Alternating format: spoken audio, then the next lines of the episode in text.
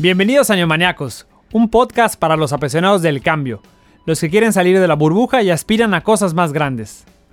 Aquí platicamos un rato entre amigos, charla tranquilita y, por qué no, a veces graciosa. Somos Felipe y Jerry Ortiz, un par de hermanos convencidos de que la educación y formación de una persona influye en su manera de enfrentarse al día a día. Por eso queremos brindarles bases y consejos a aquellos que desean seguir preparándose para generar un cambio y lograr su cometido. Hoy nos acompaña Sophie. Es una joven de 20 años, colombo-belga, que ha crecido en muchos lugares, viviendo la mayor parte de su infancia y adolescencia en Quintana Roo, México. Desde niña estudió en casa, homeschooling, y siempre tuvo un espíritu curioso y emprendedor, viajando y profundizando en el estudio de los temas que le apasionaban. Ama el mar, y dedicó su adolescencia a practicar windsurf a nivel de alto rendimiento, entre otros representando a México en el Mundial Juvenil. En su adolescencia, paralelo al homeschooling, cursó el programa de artes plásticas del INBA, y esto lo llevó a decidirse por estudiar historia del arte. Hace dos años y medio viajó a Florencia, en Italia, en donde comenzó sus estudios universitarios en esta área, e hizo un posgrado en innovación para manufactura. Actualmente, gracias a un programa de intercambio, se encuentra por seis meses estudiando en Múnich, Alemania, en donde paralelo a sus estudios hace parte del proyecto Tom Boring, que construye un prototipo de maquinaria para hacer túneles para Tesla. Además de haber hecho voluntariado varios años, es parte del proyecto Tlatolibot, que busca desarrollar un software de inteligencia artificial para la traducción de lenguas indígenas. Acompáñenos en este episodio.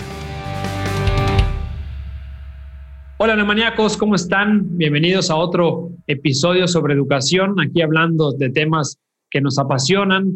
En el episodio pasado tuvimos a Llegas Pacheco que nos hablaba sobre creatividad, cómo las escuelas tenemos que fomentar esa creatividad en los, en los alumnos de todos los niveles. Nos hablaba de cómo crear un ambiente creativo y que fomente que los alumnos piensen más allá. La verdad, muy interesante. Y hoy tenemos otra invitada de lujo que ahorita Jerry nos va a platicar. Y como siempre, Gerardo, te saludo, ¿cómo estás? ¿Qué onda, Felipe? Muy bien. Pues espero que, como mencionaste en el que mencionaste el episodio pasado, espero que lo hayan escuchado, si no, que vayan a escucharlo, porque nos invita a perder el miedo y eh, pensar disruptivamente, ¿no? Em, y hoy, como comentas, tenemos una invitada de lujo, a Sofi, que la conocimos ya hace un par de años en Tex Cancún, gracias a la organización de, de Mónica Alba, a quien le mandamos un gran, gran saludo. Eh, Moni fue, fue speaker en TEDx Cancún. Después, eh, Patty, su mamá, fue speaker en TEDx VP con nosotros en el 2017, si no me equivoco. Y hoy en los micrófonos de Neumaníacos se encuentra Sofi desde el otro lado del mundo, desde Múnich, Alemania. Sofi, ¿cómo estás? Hola, muy bien. ¿Y ustedes qué tal? Bien, también aquí. Este, ya nosotros estamos en la tarde, tú en la noche. Y pues bueno, eh, Sofi, eh, platicaba Gerardo que estuviste en una plática de TED en Dex Cancún hace unos años hablando de, homeschooling, pero antes nos gustaría que nos platiques ahorita eh, qué haces en, Europa, qué haces por allá en, esta, en este tiempo y nos platiques un poquito de ti para ya luego entrar al tema que nos interesa hoy, que es el homeschooling. Perfecto. Eh, bueno, actualmente me encuentro en Alemania, en Múnich. Estoy estudiando Historia del Arte en Florencia, pero estoy haciendo un intercambio de seis meses aquí en la universidad. Me ha encantado el lugar, es una ciudad súper bonita. Y a la vez estoy trabajando en el desarrollo de un prototipo para túneles en Tombury, que es una maquinaria para hacer túneles para Tesla, lo que es súper emocionante porque es una cosa completamente nueva y es un tema que me gusta mucho. Al igual que por medio de toda esta tecnología que se puede hoy en día, estoy trabajando en un proyecto en México desarrolló un software que se llama Tratolibot, que es para la traducción por mediante de, inteligencia artificial para las lenguas indígenas, sobre todo enfocado en náhuatl y en el maya, ya que son lenguas súper habladas en México y que pues que necesitamos utilizar la tecnología para poder hacer una traducción más amena en distintos lugares. Es algo parte del día a día. Muy bien. O sea, estás estudiando, estás trabajando, estás también haciendo cuestiones de sociales. social. Súper bien, Labate. Muchísimas felicidades. Y ahorita nos gustaría que nos platiques un poco de, homeschooling. Gerardo platicaba al principio, como comentaba, que eh, tu educación, ¿no? Fue homeschooling. Me acuerdo cuando te vimos en TEDx Cancún, eh, no entendíamos cómo es o qué es realmente homeschooling. Cuéntanos qué es homeschooling y, y cuál ha sido tu experiencia de aprendizaje. Bueno, el homeschooling, como en palabra en inglés, home, hogar, schooling, escuela, es la escuela en casa. O sea, es querer buscar otras alternativas de educación en la que podemos aprender desde la comunidad del hogar o también expandiendo las barreras, a no estar dentro de cuatro paredes, sino que el mundo sea tu propia escuela. Es una forma de educación muy bonita, ya que está hecha a la medida de cada quien. O sea, por mediante cada familia busca cuáles son los intereses principales de cada uno de los miembros, de los padres, de los hijos, y busca encontrar un balance y de forma de educación que sea precisa para cada quien. Porque no es como un método preciso en el que se diga como, ok, tienes que estudiar esto de memoria porque tienes un examen, sino la idea es buscar estudiar porque te interesa estudiar y de una forma completamente distinta, como aprende cada niño. Existen muchos tipos de inteligencias y tenemos que tratar de adaptarlo a las necesidades de cada quien, que no todo el mundo aprende de la misma forma. Algunos aprenden saltando, corriendo, bailando, otros aprenden leyendo, escuchando, cantando. Hay muchas alternativas de educación y la idea del homeschooling es buscar la alternativa adecuada para cada quien. Oye, una, una pregunta, Sofi. Mencionabas que es una parte como de educación a la medida. Eh, yo quería saber si tú consideras que el homeschooling es para todos o no es para todos.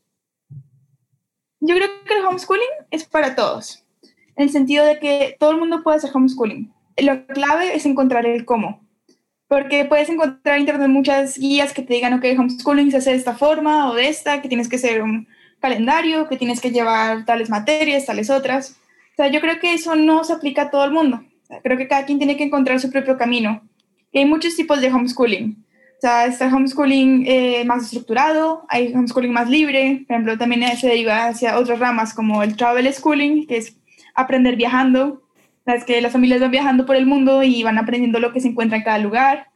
O igual otras alternativas como el onschooling, que es otra rama del derivada del homeschooling, en el que se busca que los niños tengan su propia libertad e ir aprendiendo lo que se les ocurra cada día, sin llevar una estructura, una guía predeterminada.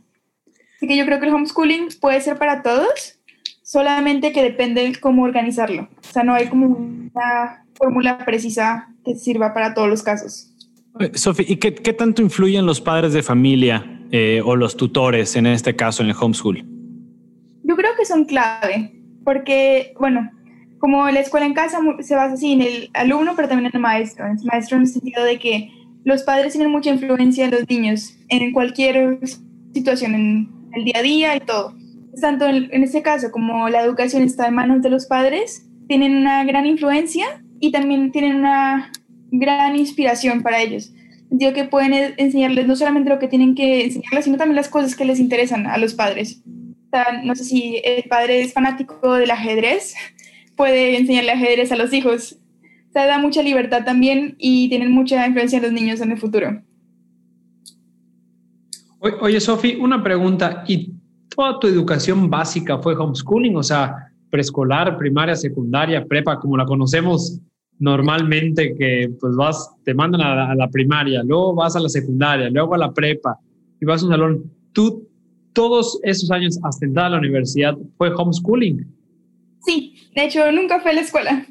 Así que desde pequeña siempre comencé con homeschooling y se volvió un estilo de vida. Nunca hubo como una duda de decir como, uff, ¿será que entro para la preparatoria en un colegio normal? No. O sea, fue algo que surgió y se fue adaptando a la vida poco a poco como iba evolucionando. Y para esto, pues para mí fue genial. Me encantó eso porque me dio muchas libertades para hacer muchísimas otras cosas y adaptarme también a los intereses. Por ejemplo, pasé cuando, cuando era pequeña en primaria que quería ser diseñadora de moda, digamos. Entonces con mi mamá podíamos adaptarlo, ok, vamos a aprender matemáticas midiendo con las medidas de la tela, cómo cortar, tal, todo esto. Y después no sé, se me dio porque quería hacer química farmacéutica, así que cambiamos todo el modelo de educación en torno a lo que se me iba ocurriendo a través del tiempo. Entonces sí, todo el tiempo hice homeschooling hasta la universidad. Oye, ya me imagino, ya, ya me imagino tu mamá cada, cada semestre cada año cambiando, cambiando el modelo, cambiando toda la, la intención de las clases. Ha de haber sido un reto también para tu mamá. Sí, fue es todo un reto porque cada año ya saben cómo son los niños. Quieren ser astronautas, después quieren ser bomberos. O sea, cada año se va cambiando la mente porque se expanden a nuevas ideas y pues sí, se vuelve todo un reto. Y lo es, es también encontrar el reto de cómo enseñarlo con el tema, cómo enseñarlo con el método. Y todo es un reto para los padres cada semestre, cada año, cada dos meses inclusive. Eso lo he visto con mi hermano, porque tengo un hermano menor que hoy en día tiene 11 años y me acuerdo que durante la época del mundial era fanático del mundial. todo se basó en el mundial de fútbol. Entonces era, ok, vamos a aprender geografía con las banderas de, de los equipos participantes, luego matemáticas y se acabó el mundial y cambiamos de tema. Algo nuevo. Oye, oye, Sofía, una pregunta igual técnica y, y, por ejemplo, los países, por ejemplo, aquí en México, que tú estudiaste tu homeschooling en México, vivías en Quintana Roo, eh, ¿cómo le hicieron tus papás y tú para ir aprobando los certificados? O sea, el de primaria, secundaria, prepa, porque a lo mejor mucha gente también dice, oye, pues sí, a lo mejor lo puedo enseñar a mi hijo en la, en la, casa o en, o en, una terraza, en un jardín, en un parque, pero de una u otra manera necesitas también la validez de una eh, secretaría, ¿no? Y esa parte, ¿cómo, cómo lo hicieron? Pues afortunadamente en México hay muchas alternativas y por ejemplo una que fue la que utilicé yo y que utiliza hoy en día mi hermano también es la validación por grados en el sentido de primaria, secundaria, preparatoria.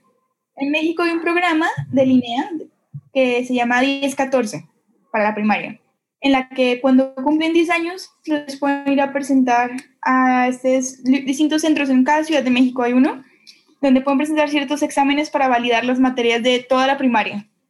Son dos exámenes, se pueden hacer, es completamente gratuito y te dan un diploma igual que el de un colegio público. Exactamente igual, con la misma validez legal y totalmente, ya que se validan las mismas conocimientos que en un colegio. Sea, se ven todas las materias que se ven en el colegio en estos exámenes y la ventaja es que lo pueden hacer a su propio ritmo. O sea, puede ser dos exámenes al mes, puede ser un examen cada seis meses. Ahí sí que se adapta al ritmo de aprendizaje de cada niño y también los intereses de validación, porque pueden validar la, primero la primaria a los 10 años, la secundaria a los 15 y la preparatoria apenas acabas la secundaria. Se puede validar, ahí sí son más exámenes, son 48 exámenes, pero se puede hacer con la preparatoria abierta en este caso. Y es bastante interesante porque puedes hacer tal como las mismas materias que te dicen en un colegio público, pero puedes escoger unas ramas de aprendizaje. por ejemplo, yo escogí humanidades, perdón, puedes escoger ciencias, o sea, es más dirigido y te da más libertad para ver cómo lo que más te interesa para, para validar la preparatoria en este caso. Así que se puede, es fácil de organizar, es abierto a todos, o sea, no hay ninguna restricción de decir, ah, es que por la nacionalidad o lo que sea. No, cualquier persona que vive en México puede ir a presentar esos exámenes y es totalmente gratuito. Sofi, eh, Hablabas sobre que lo puedes ir haciendo a tu ritmo, que puedes ir presentando de dos exámenes al mes o al semestre o al año, como tú lo vayas acomodando. Eh, el ser humano por naturaleza suele como que ir dejando las cosas para lo último, ¿no? O sea, como que eh, no estamos acostumbrados a ser tan estructurados. Bueno, quizá, quizá yo o los mexicanos más o menos así, como que tenemos ese, ese, ese sentido de dejar todo para el final. ¿Cómo, ¿Qué, reto, ¿Qué reto es el homeschool de, no tener una agenda, no tener un horario, no tener un calendario de escuela? Eh, porque bueno, nosotros vamos a la escuela y decimos, entramos a las 7 y salimos a la 1 de la tarde. Pero en el homeschool eh, puedes llegar a procrastinar muchísimo, puedes llegar a dejar las cosas para después o parecer, eh, si no eres muy disciplinado, quizá dejar las cosas para el final o parecer que estás de puras vacaciones, ¿no? Bueno, yo creo que eso es también una cosa muy personal de cada quien cómo organiza su tiempo. O sea, yo creo que como en todo tienes que tener ciertas metas. O sea, decir, ok, voy a acabar tal contenido antes de tal fecha, por ejemplo. Y luego saber organizarte. Eso también es una gran ventaja del homeschooling, es que, por ejemplo, en mi caso, estudio mucho mejor de noche. Me concentro más y soy más creativa y todo. Entonces, poder organizar y decir, ok, voy a estar durante la noche a partir de las 7 hasta que me dé sueño voy a estar estudiando tales temas. Después al día siguiente voy a hacer tal tema y tal tema. Y yo creo que la estructura la crea cada quien. O sea, tener una estructura es importante en ciertos casos, ciertos otros no. Porque si tú eres una persona más libre y que quieres vivir una vida completa libertad sin tener una agenda, también el homeschooling te da la posibilidad de hacerlo. O sea, no tienes unos límites de decir, ok, tengo este deadline que tengo que presentar, sino que puedes irlos adaptando y decir, ok, si quieres puedes tener una agenda, decir, voy a ver matemáticas de 9 a 10, de 10 a 11, voy a ver literatura y así. Pero también te da la libertad de hacerlo otros horarios, otras formas. O sea, de pronto no por hora como tal, sino por módulos de temas. O sea, voy a decir, ok, voy a hablar sobre tal cosa en específico y cuando acabo este tema hago una pausa. O sea, te da muchas libertades de que cada quien puede organizarlo de su propia forma. Y eso sí, toca tener la voluntad de decir, ok, me voy a despertar por las mañanas. Pero yo creo que eso viene solo, en el sentido de que al aprender haciendo homeschooling, aprendes las cosas porque te interesan. No es una obligación. O sea, no tienes una obligación de decir, oh, no, tengo que despertarme porque tengo que ir a la escuela obligatoriamente. Sino que dices, ok, me voy a despertar porque voy a aprender sobre ese tema que me interesa mucho y qué emoción despertarme para estudiar esto. Oye, Sofi, y una pregunta que yo he escuchado muchas veces en el tema de cuando critican el homeschooling, y bueno, ahorita creo que nos pasa en el tema de la, de la pandemia, que decimos, oye, pero si educas a tus hijos en casa, no van a aprender a socializar con otros niños, este, a, trabajar en equipo, eh, todas estas habilidades sociales, ¿no? De comunicación no verbal, de comunicación verbal, eh, a lo mejor no lo van a desarrollar ¿no? Porque de una otra manera creemos que en, el aula esto se puede ir desarrollando o al convivir con más gente. Eh, ¿Tú qué nos puedes platicar de eso? O sea, ¿qué tan difícil ha sido para ti con todo tu aprendizaje en el homeschooling socializar, platicar, hacer amigos? Tienes amigos, pero igual dicen, no, es que ni, ni vas a tener amigos, ¿no? Entonces, eh, porque la gente que a lo mejor dice, oye, tengo un poco de miedo, ¿no? En el tema de homeschooling por esto, eh, ¿qué nos puedes aportar sobre la socialización? Bueno, yo creo que en el homeschooling la socialización es una gran ventaja. ¿Por qué? Porque generalmente estamos habituados a una socialización horizontal. O sea, vas y tienes amigos en tu aula que tienen tu misma edad, tus mismos intereses y están en el mismo, de una forma horizontal a nivel de edad. La ventaja del homeschooling es que es una, socialización vertical. ¿Por qué? Porque tienes amigos de distintas edades, de distintos intereses, distintas partes del mundo, y no te cierras a decir, ok, mis amigos tienen que tener entre 11 y 12 años porque tengo 11 años. No, sino que te abre otras posibilidades. Se me acuerdo de pequeña que tenía amigas que tenían 70 años y hacíamos un taller de costura juntas. O sea, eso te abre muchas opciones y también hay muchas otras formas de socializar. En mi caso, por ejemplo, me encantaban las actividades extracurriculares. O sea, estaba todas las tardes en clases, que en clases de flamenco, de ballet, de windsurf, de taekwondo, de pintura. O sea, y en cada clase conoces gente, en el barrio donde vives conoces gente. Esa forma de socializar siempre hay. Y la ventaja del homeschooling es que te abre socialización a otros niveles, a otras personas que jamás se te ocurrido. Y eso es algo que para mí es muy bonito y muy... te abre el horizonte, que ves posibilidades que jamás te hubieran ocurrido. O sea, Sofi, este, no, nunca se me había ocurrido lo que acabas de decir de mis amigas eran de 70 años, de 40 años, de 8 años, ¿no? O sea, porque sí, o sea, como que estamos muy mentalizados al tema de mis amigos son los de mi misma edad. Los de mi generación. obviamente, sobre todo cuando eres niño, cuando vas creciendo, pues ahorita ya más avanzados, pues ya te llevas con gente mayor, con gente un poco menor, pero ya, ya que llegas a, una cierta edad, porque antes los dices, son los chiquitos o son los grandes, y ahorita como tú dices, no, pues yo tenía una amiga de 70 años y, dices, ah, pues sí, es, es, tu compañera, ¿no? En cuestión de, de, costura o de lo que sea. Sí, es algo que no se espera, o sea, rompe los paradigmas que tenemos hacia la socialización. Así que sí, homeschooling, puedes tener amigos, lo digo por experiencia, yo tengo muchos amigos, así que eso no ha sido un problema, y tienes otro tipo de amigos que jamás hubieras conocido.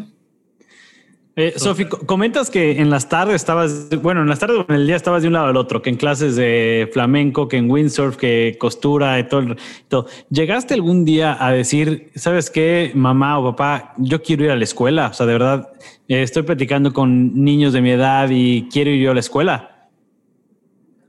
No, para nada, nunca. De hecho, al platicar con gente de mi edad, decía como, qué suerte que tengo que estoy haciendo homeschooling. Sea, de verdad, para mí siempre fue la mejor alternativa porque podía avanzar a mi propio ritmo, podía enfocar en temas que me interesaban.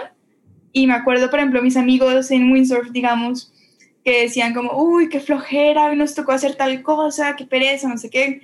Y yo decía, pero a mí lo que, todo lo que hice hoy me ha emocionado mucho y me ha encantado hacerlo. Les digo, qué bueno que no tengo que ir a la escuela. Oye, oye Sofi, y en, cuestión de, de, cuando llegas ahorita ya a la universidad, que llegaste hace dos años, dos años y medio más o menos, que ya no es homeschooling, ¿no? Bueno, o eso creo. ¿Cómo ha sido este, eh, esta adaptación también de tener tanto tiempo de, de, a tu ritmo, ¿no? Con las materias que, que, te gustan o con tu aprendizaje y, y ahorita que ya te empiezas a especializar en, una, en una licenciatura, en un posgrado. ¿Cómo ha sido esta adaptación, este cambio? Pues ha sido un cambio que, o sea, ha tenido varios niveles, se puede decir así. Porque a pesar que no estoy haciendo homeschooling, queda cierta cosa en el chip de uno que de aprender por su cuenta. Por ejemplo, en clases, si tengo las clases estructuradas con profesores, todo en la universidad sobre temas específicos, pero al mismo tiempo estoy tomando clases en paralelo de otras licenciaturas porque me interesan. O sea, queda esta mentalidad de querer aprender porque te interesa algo, no solamente porque tienes que. Yo estudio historia del arte, pero el semestre pasado me metí a las clases de neurobiología porque me parecía súper interesante la neurobiología. Y es algo que en general uno no estaría acostumbrado, los jóvenes de mi edad, de decir, ok, eh, voy a estudiar licenciatura de este tema y solo de este tema porque es lo que me toca y lo mínimo posible al haber hecho homeschooling, yo creo que me quedó este chip de decir, voy a aprender porque me gusta aprender y aprender al máximo posible. Así que sí, o sea, estudio historia del arte, pero lo he podido complementar con otras cosas, con otros temas, hacer distintas cosas al mismo tiempo. O sea, hice un posgrado en manufactura e innovación digital el año pasado y logré organizarlo al mismo tiempo que lo otro y todo. Yo creo que también en parte porque todos estos años de homeschooling me han enseñado muchísimas cosas de cómo aprender, de cómo organizarme, de cómo ser más autodidacta. Y creo que ha sido algo muy positivo. O sea, realmente te ha, te ha sido ayudando porque, por ejemplo, yo te yo pregunto, ¿qué relación, no? Si lo vemos de una manera tradicional, ¿qué relación tendría la historia del arte, no? Con, con cuestiones de manufactura, ¿no? Con lo que estás diciendo ahorita, el prototipo, eh, estás trabajando en un proyecto, ¿no? ¿Nos puedes platicar un poquito de ese proyecto que tienes este, que estás trabajando para, para Tesla con, con, tu equipo de trabajo, me imagino, con, compañeros. Sí, es un proyecto súper interesante. Somos 60 en mi equipo de trabajo, es súper grande. Y casi es algo que me emociona mucho porque son gente de distintas disciplinas, generalmente ingeniería o aeronáutica, por ejemplo. Y estamos teniendo que hacer un prototipo de 26 toneladas para hacer túneles, para hacer un túnel de 30 metros ha sido algo que súper interesante, una oportunidad que llegó, llegó de la nada en el sentido de que no está relacionado con la historia del arte, pero como es un tema que me ha interesado mucho desde hace tiempo, la ventaja de tener esta mentalidad abierta, de decir, ok, estoy historia del arte, pero también puedo hacer otras cosas, puedo buscar nuevas alternativas para hacer mismo tiempo. Entonces es algo que, que es un proyecto muy bonito, eh, estamos trabajando en equipos súper super genial, somos gente de 19 nacionalidades distintas en el equipo, lo que también da un punto de vista muy intercultural, que aprendió muchísimas cosas de mis compañeros de equipo. Y ahorita estamos trabajando muchísimo para lograr ese prototipo a tiempo. Lo vamos a presentar en abril en California, en Estados Unidos, en las oficinas de Tesla para hacer la prueba con, así la prueba final, a ver si funciona bien y todo. O sea, es todo un reto, porque eso puede cambiar mucho la movilidad como la conocemos hoy en día que son, son para hacer redes de túneles, para poner eh, sobre todo transportes públicos y coches electrónicos. Así que la polución se bajaría si se logra que funcione bien. A nivel ecológico tendría un gran impacto. Y eso es algo que para mí es súper emocionante. oye, nada más una pregunta, así como dato.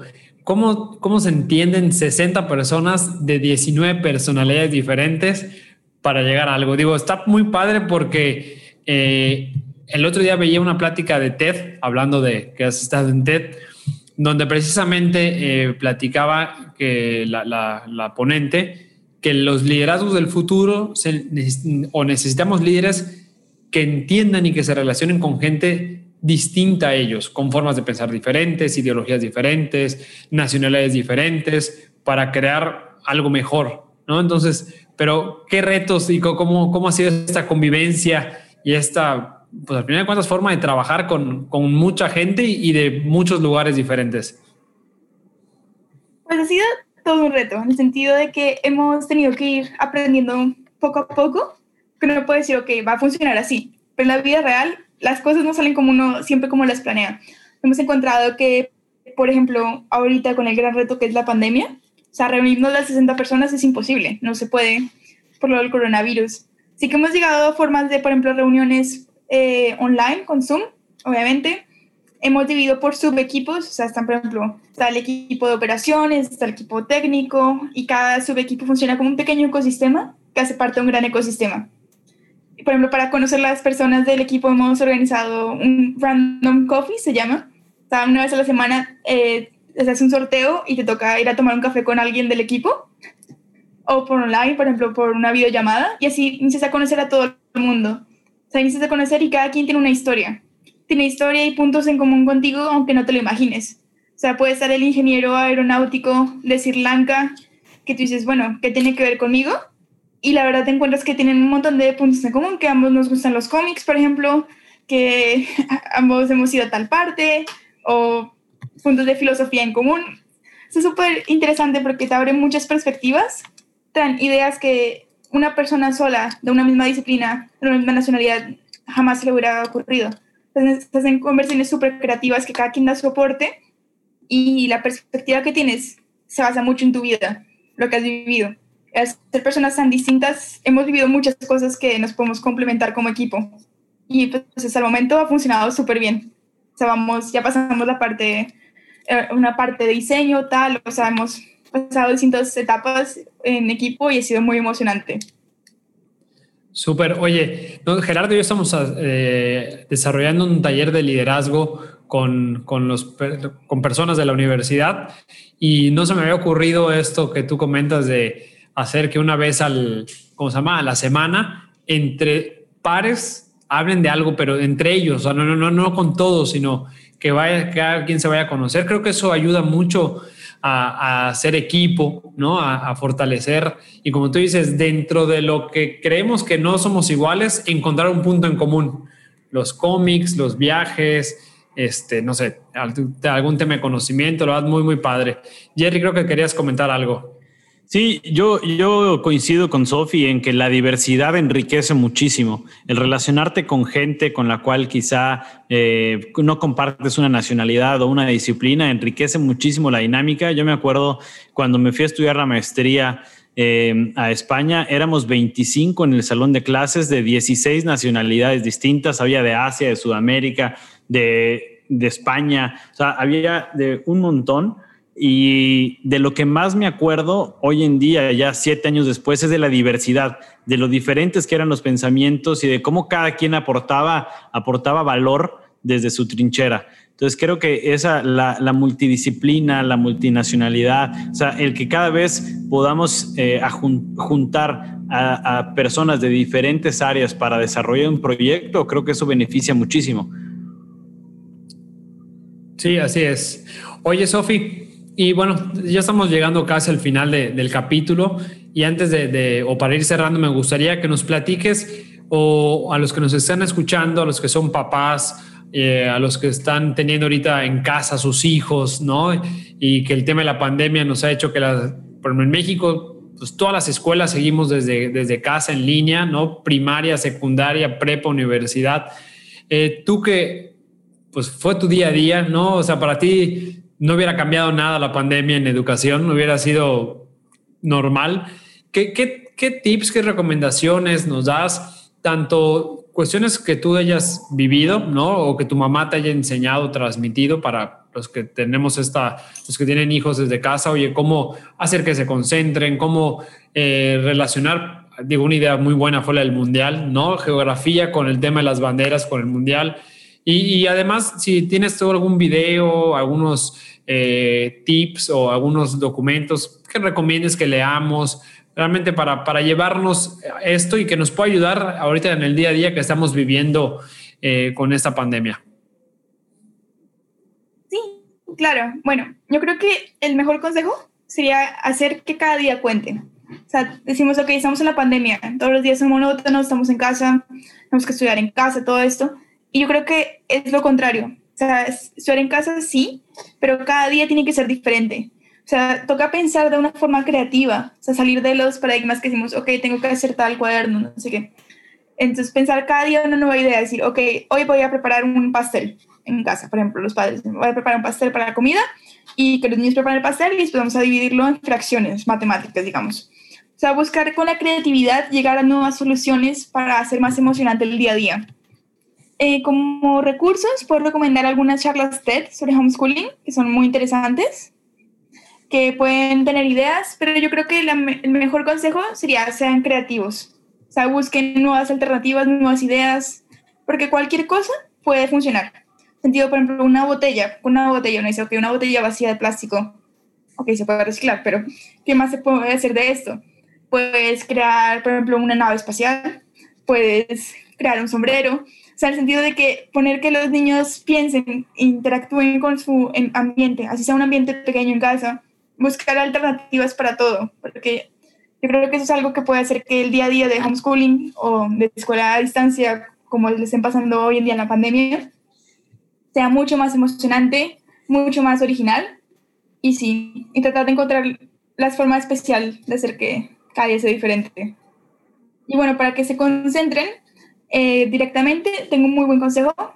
Es sobre todo tratar de hacer como que las actividades sean más lúdicas decir, ok, tengo que hacer tantas páginas del libro porque me toca hacer las páginas del libro, ok.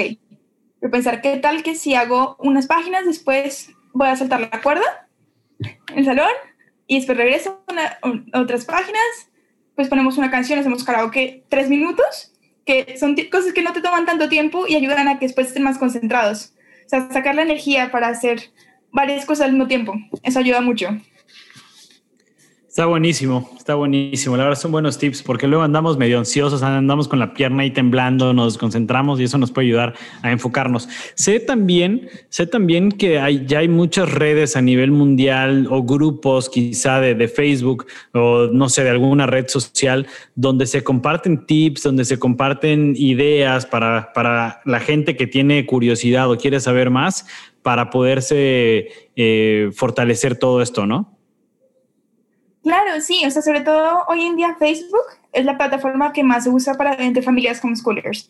Existen un montón de grupos, grupos internacionales, grupos por ciudades, grupos por incluso por pequeños pueblos, eh, por intereses específicos.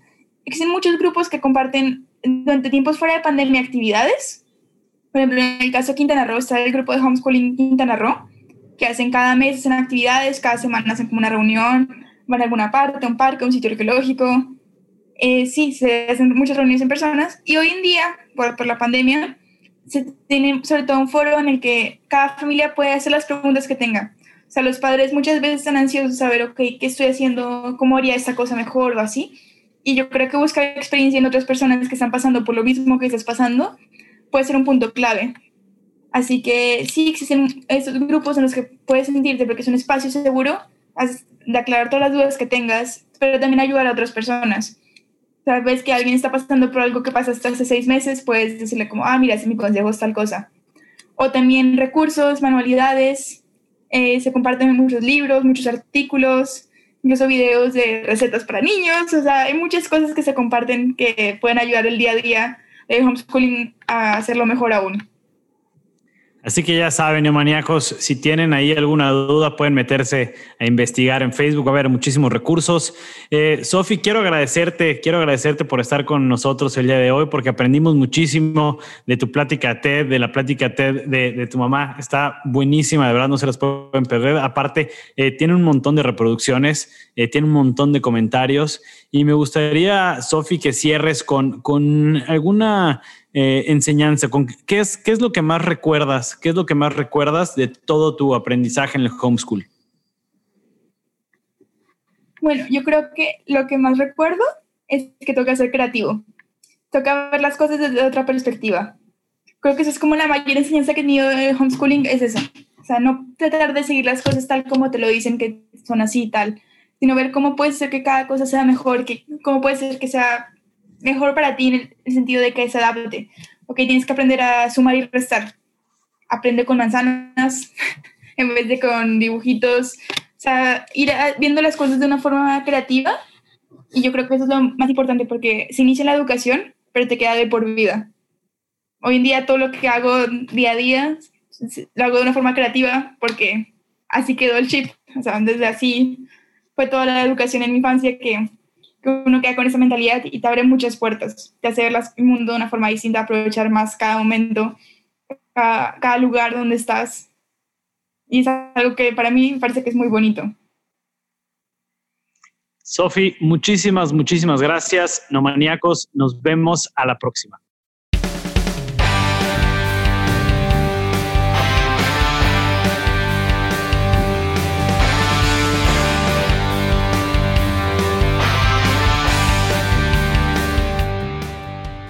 A ti que invertiste tu tiempo en escucharnos, muchísimas gracias y esperamos tenerte por aquí en la próxima edición. No te olvides de seguirnos en nuestras redes sociales, en Facebook e Instagram como Neomaníacos Podcast, compartir y darle like. Nos vemos en el próximo episodio. Música, edición por Casona Indie Music Studio.